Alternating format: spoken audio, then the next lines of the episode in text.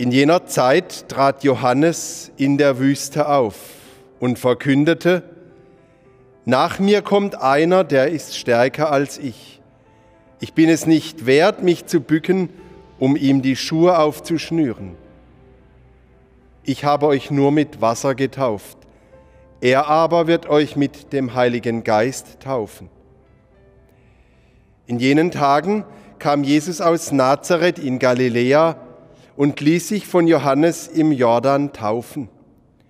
Und als er aus dem Wasser stieg, sah er, dass der Himmel sich öffnete und der Geist wie eine Taube auf ihn herabkam. Und eine Stimme aus dem Himmel sprach, Du bist mein geliebter Sohn, an dir habe ich Gefallen gefunden.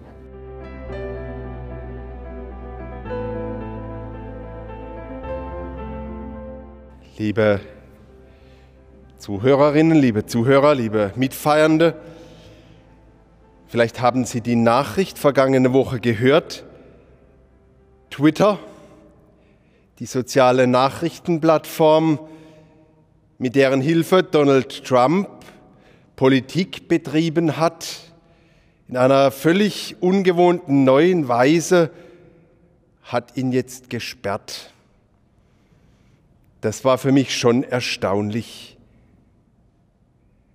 Und manchmal, so habe ich gedacht, geht es mir ähnlich. Ich fühle mich auch in einer gewissen Weise gesperrt. Ich wollte Ihnen heute etwas Schönes über die Taufe sagen und die Dankbarkeit darüber, dass ich dazugehören darf zur Kirche durch diese Taufe da habe ich gestern Morgen in der Zeitung den Artikel über einen neuerlichen Missbrauchsfall im Bistum Speyer gelesen. Zugegeben, dieser Artikel war ziemlich unsachlich und schmutzig und echt suffisant. Und trotzdem habe ich mich irgendwie ausgebremst gefühlt. Dieser Fall und all das, was im Augenblick so auch unsere Kirche betrifft, das beschämt mich zutiefst. Das wirft mich zurück, obwohl ich mich bemühe und nach wie vor auch gern in dieser Kirche bin. Ich fühle mich wie gesperrt durch diese Kirche, ja, der ich eigentlich meinen Beruf und mein Dasein in vielerlei Hinsicht verdanke. Die Macht der Medien hält uns am Boden, aber das ist die Wirklichkeit. Und dann habe ich noch gelesen, dass der Papst wegen Corona auf die traditionelle Kindertaufe an drei König verzichtet. Und da gab es viele lobende Kommentare über Achtsamkeit, auch in der Kirche. Doch dann ist das Ganze ganz schnell gekippt. Eine Frau schreibt, sehr gute Entscheidung. Und ganz abgesehen von Corona ist eine Babytaufe eine Einschränkung der freien Wahl der Religion und sollte dem Kind selbst überlassen werden, wenn es alt genug bzw. religionsmündig ist. Und dann ist eine Riesendiskussion mit ganz vielen Kommentaren entstanden, teils leidenschaftlich, teils verletzend unter der Gürtellinie bis hin zur Zwangsmitgliedschaft in der Kirche und bis dahin, dass am Ende auch das Papstamt mal wieder in Frage gestellt wurde. Auch das ist die Wirklichkeit. Die Macht der Medien wirkt sich aus auf den Glauben der Menschen. Aber jetzt hat jemand mal gesagt, und das möchte ich auch heute noch mal betonen, vielleicht umarmt uns Gott durch die Wirklichkeit. Und ich denke, dass wir angesichts der Wirklichkeit, die wir erleben, dass wir angesichts der Situation, in der wir heute stehen, den Glauben leben müssen. Und dass wir nur in dieser Wirklichkeit Gott finden und erfahren. Und dass wir vielleicht dahin kommen, trotzdem zu sagen, dass wir dankbar sind, dass wir getauft sind als Kinder schon und dass wir hineingewachsen sind und dass wir glauben dürfen. Denn der Glaube und die Taufe sind austauschbar. Aus der Taufe leben heißt für den Paulus aus dem Glauben leben. Das heißt, Taufe ist nicht etwas, was an dir geschehen ist, was du nicht selber bestimmt hast, sondern was du tagtäglich immer wieder neu in dein Leben, in deine Wirklichkeit integrieren musst. Und wenn ich den Martin Luther zitieren darf, der gesagt hat, du musst täglich aus der Taufe kriechen. Und durch die Wirklichkeit, wie sie nun mal ist, in diesem 21. Jahrhundert, bekommen wir alle etwas gesagt und gezeigt. Und was wir daraus machen, das liegt in unserem Ermessen, das liegt in unserer Verantwortung, das liegt auch daran, wie wir letztlich glauben. Und da ich von einem guten Gott überzeugt bin, sehe ich vor allem Chancen. Chancen, die ein anderes, ein verändertes, ein bewusstes Leben bieten. Ein Leben mit Tiefe und nicht nur mit Oberfläche. Und somit kann diese Wirklichkeit, sogar diese Pandemie etwas sein wie ein Augenöffner, der unser Bewusstsein verändert für die Art, wie wir als Kirche in dieser Zeit unseren Glauben leben, wie wir zurechtkommen mit der Tatsache.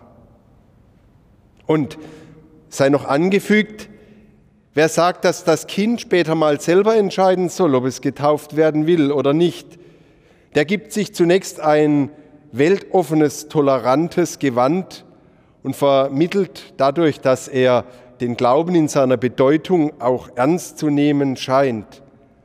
Nur manchmal werde ich das Gefühl nicht los, dass die meisten damit irgendwie verschleiern wollen, dass sie selbst nie Ja gesagt haben zu ihrer Taufe und dass der Glaube für sie eigentlich unwichtig ist und damit eher zum Ausdruck gebracht wird, dass der Glaube für sie nichts Relevantes bringt, dass er ihn selbst nicht als wichtig erlebt.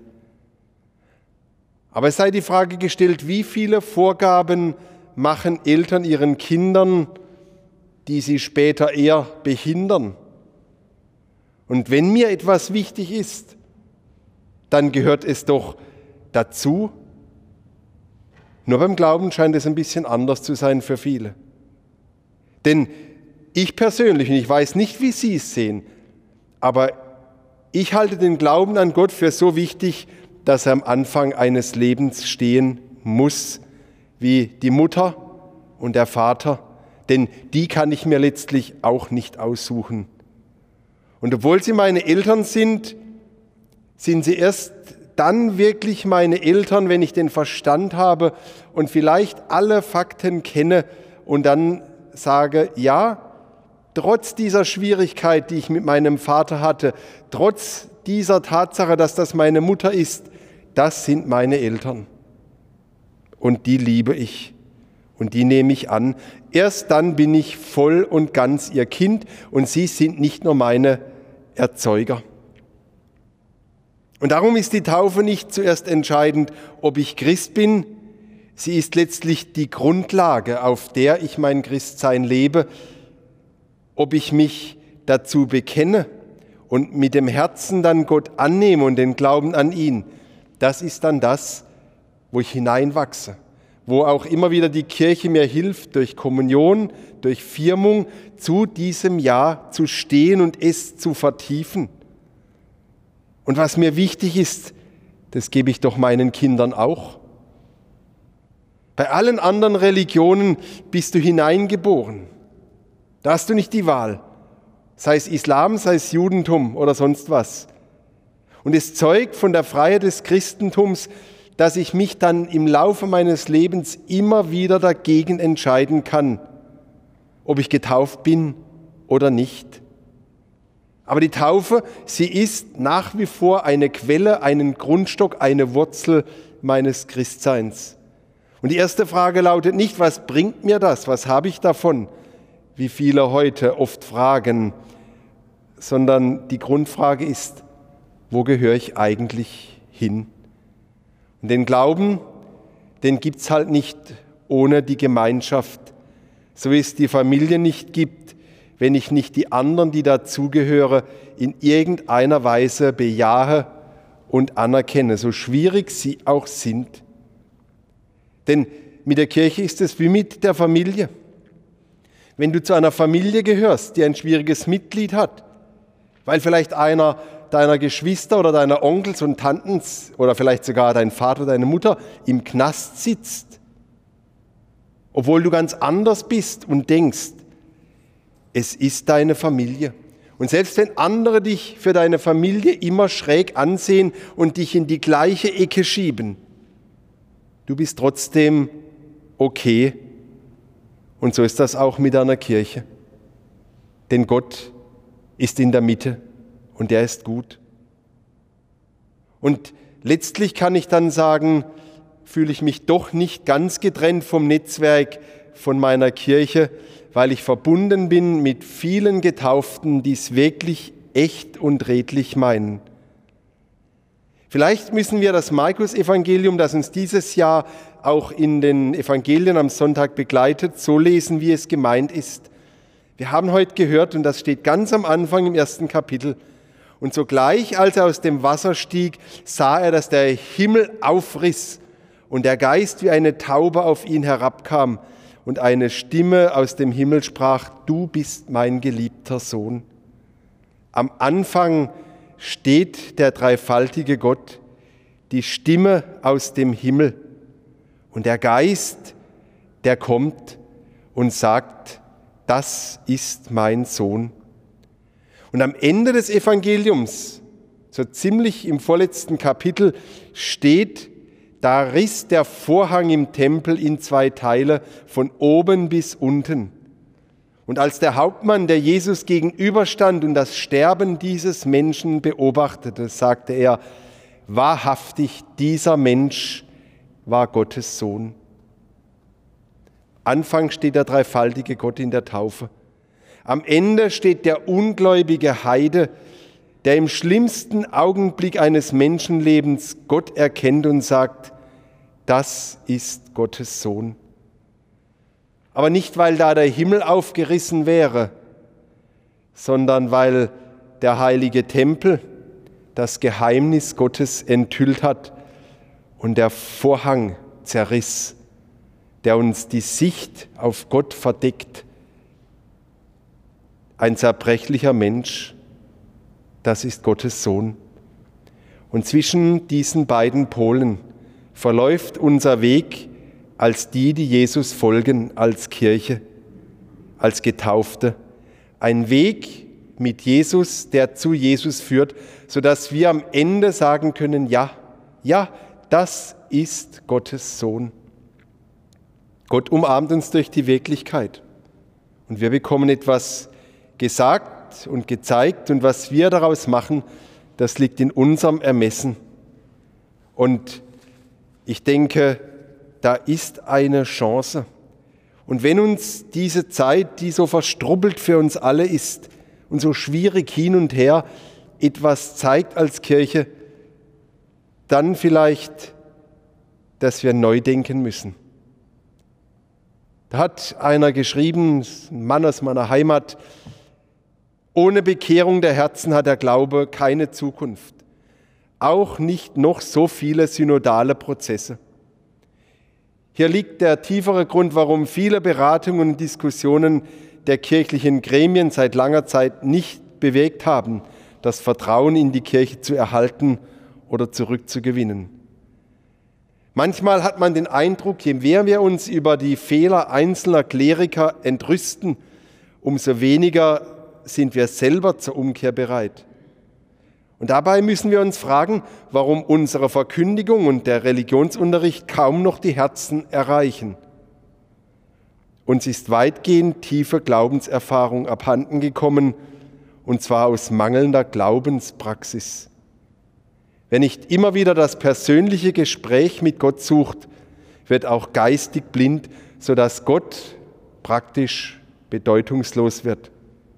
Glaubenserfahrung in Gemeinschaft führt zur Glaubensfreude, zu Mut und zu Überzeugungskraft. Und wissen Sie, deswegen Taufe. Wer glaubt, ist nicht allein, der ist in einem Netzwerk verbunden. Aber ich möchte den Satz umdrehen. Wer allein glaubt, der ist nicht.